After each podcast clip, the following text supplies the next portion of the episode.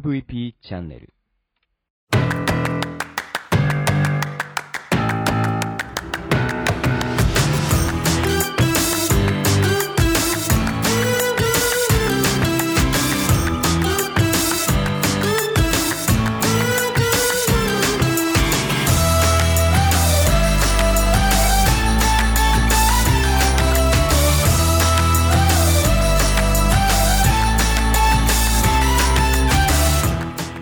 はブロークンレディオ大海です。この番組は日本の福祉を可愛くしたいをコンセプトに活動している私が仕事やものづくりのことなど日々の自虐ネタ満載でお届けする壊れたラジオ。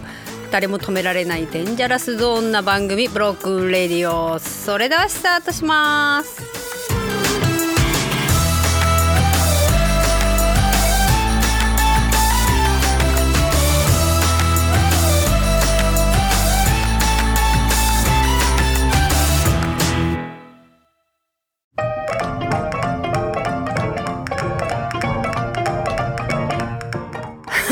これね今考えたけど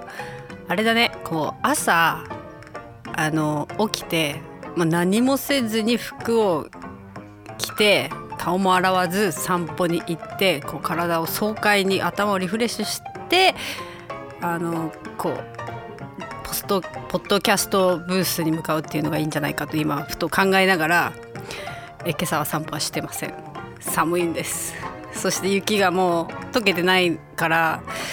いや出たら滑るかなとか、まあ、そんなこと考えてたらこれまた運動不足極まりなくなってくるなと。もう失笑しながら外を見ながら喋ってます。続くんかな？まあでもちょっとちょっともう本当に今日はあもうちょっとしたら 歩きに行こう。頑張ろう。あのねなんかややっぱ思ったけどあのやる気のスイッチって動き出してからスイッチが入るっていう話を聞いて本当そうだなと思ってあの何かしてからとかこうしたらこうしようみたいなのはダメだね。こうか考えるより感じるよりも その前よりも動くも無意識に息を吸うかのように動くっていうのはやっぱり大切ですね。うん。そうあのあれなんですよ。この23日今あのねなんで落ち着いたかなって今こうふと思い返してみたんだけどやっぱりねあのうわーって10月からあのいろんな支援支援旅行支援とかでものすごい環境観光客が増えてやっぱりすごいね売れてねあの納品しなきゃいけないものがたくさんあるっていうで私自分で作ってるのでそれが追いつかなくってあの普段まあ今までスケジュール組んでたものにの隙間でもう作って作って作ってみたいなのをねやっていたからこれが大変だったんだなと今思う。今日なんであれなんで今日特になんか落ち着いてんだろう自分と思ったらあの焦って商品を作っていないっていう。あそれかと思い気づいた、まあ、でもねここれはダメだよ。あの売れてないってことだからね。あの汗汗しなくても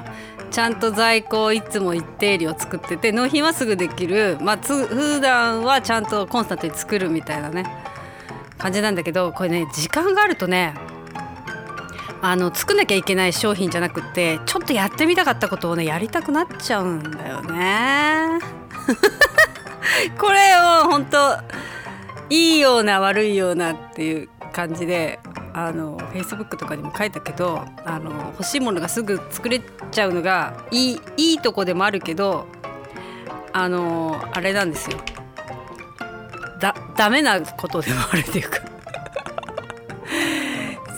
なんでもこれやこうやったら作れちゃうんじゃないかなみたいな感じになっているんだけどあの最近ねあのいつ買ったんだっけな2ヶ月ぐらい前にあの今までとは違う FDM 式っていうのはあのよく皆さんが見る 3D プリンターの樹脂をあの細い樹脂を溶かして上からニョロニョロニョロニョロってこう積んでいくようなあの 3D プリンターを買ったんだけどこれもね6万ぐらいなのかな、まあ、今まで買った 3D プリンターの中では一番高いだけどこれがねめちゃくちゃ綺麗にできるんですよね。あのそんなに調整もせずにあのなんで普通はね水平を出すっていうのまず平らにしてからやるみたいなのがあるんですけどそれも自動だしこのプレートにうんとなんかベタってついたのをね剥がしたりするのもあるんだけどこれねちょっと5,000円ぐらい高いプレート買うとなんか銅板みたいななんかすごい剥がしやすいやつがあってこれを使うとねなんかえっていうぐらい素晴らしいものができちゃうんですよ。であのまあとりあえず何か作ろうみたいな感じでねこう持ってるデータをいろいろ出しまくってるんだけど今いやもうすごくてただやっぱね時間かかるんだよねあのあとまあプレートは広いのである程度例えばクマだったら10匹置いたら10匹できるみたいな方式にはなっているけど時間かかる。昨日やったあのラグシャをねちょっと今まで FDM その式でやったことなかったのでできるのかなと思ってうちの車椅子ラグビーのやつってこう下くなんだろう空中に浮いてる部品みたいなのがすごい多いのでできるのかなと思ってやったらねめちゃくちゃまたかっこいいのができててこれね今までの 3D プリンターと何が何が違ってそんなに私がかっこいいかって言ってるかというとその溶かす樹脂が今まではまあ今までっていうかねあのまあ、当初は最初はこう単色しかなかったんです。うんと家庭用でね使えるようなのは。あとなんか蛍光に夜光るよとかそういう白いものとか。まあ大抵なんか部品でみんな使うのはグレーなんですけどあのすごいね質のいいねあの2色とか3色とか、まあ、4色まで出てたかな。1本の、うんとね、1.75ミリぐらいの細さのこう細い紐みたいのがあるんですけどそれが2色だったり3色だったりするんだけどねこれで出すとね今までの 3D プリンターのこう印象がガラッと変わるしで今まではできるだけその積んでた積層っていうのあのだんだんだんって線が横に絶対入っちゃうんだけどそれをなくすためにどうするかみたいなね感じだったんだけどこのね2段のフラメントを使うとわざとあの何て言うんですか作り方を荒くしてだんだん階段みたいなねだんだんを出すことでその 2, 2色がね出てくるんですよね。あの向きによっても色変わって見えるし。これはね革新的というか今までになかった、まあ、もちろん工業的なものではたくさんそういうのはねお金をかけて高いものとか、まあ、もっと全然違うものはいっぱいあったと思うんですけど本当に家庭でできるレベルで品質がとても良くてまあそのフィラメントってねあの湿度すごい吸い込んじゃうので乾燥するねもの乾燥剤入れたり専用容器に入れたり私はあのタッパーに入れてますけど あのあのずっと昔タッパーウェアじゃないあの100均で買ったタッパー。その程度のもので大丈夫っていう感じで、まあ、やってますけどあのすごいね本当みんなに見せたい。これをね今ねどういう風に生かしてえっと、商品にしようと思っていろんなあの色のフィラメントで出してるんですけどいやこれはねマニアックな私たちみたいな人の「お」っていうのとあのと別に 3D プリンターじゃなくてもいいんだよその作り方はみたいな。人たちが見た時にえどういう印象になるのかっていうのをねちょっと今懸念している。あのこれすごいでしょ。こういうふうに 3D プリンターでこんなふうに出ちゃうんだよなんていうのは、まあ、私の気持ちだけであって。マーケティングしてないですからね。この辺をね今ちょっとなんかインパクトのある感じで出せないかなと思ってますまあそれもねまたやり始めちゃうとパッケージ考えたりすごいお金かかっちゃうので、まあ、できるだけ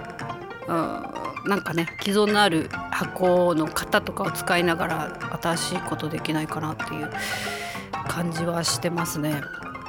やっぱりねあの新しいこと手つけるとお金絶対かかるし時間もかかるし面倒くさいまあワクワクあるけど手間かかるものがあるなってくんだけどそれをしなくても儲けれる稼げるつてがなら別にやらなくてもいいじゃないですか。ただやっぱりねあのなんだろう情報はこうどんどん更新していかなきゃいけないし自分の技術もあのねどんどんアップデートしないといけない人と喋る時に今こういうのなんですよみたいな感じはねやっぱり、えっと、そういう情報欲しい人もいるしあこの人と一緒に仕事したいなと思ってもらえるようなものでなきゃいけないと思ってるんですけどああでもねこの間ちょっと あのー、ああそういうことと思ったのがあのー、まあ、たまたま久々に連絡くれた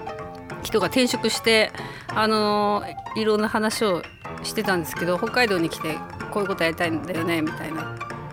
誰かいないかなみたいになったらまあそのことに関して情報がたくさん私は持ってたのでうわーっとこうメッセンジャーで送ったら 情報が多すぎて全然ついていってねまずまず1件目の話のところで 止まってますって言われて。そうねこの相手のリアクション待ちをしなきゃいけなかったと思って。ここれこういうのあんだよこういうのあんだよってかねお知らせしたくなっちゃうんですよね。この辺をねちょっと自粛して 相手のペースに合わせた情報の出し方っていうのはねこれ何歳になったら学ぶんだろうな。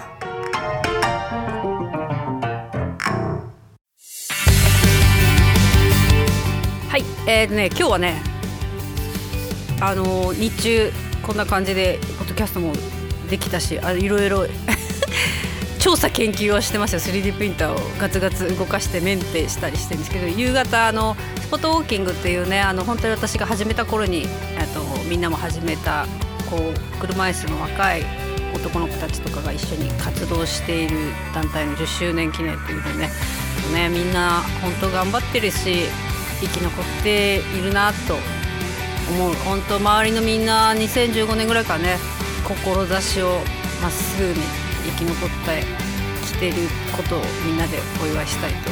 思います。それじゃあまた頑張って続けるぞ。じゃあね。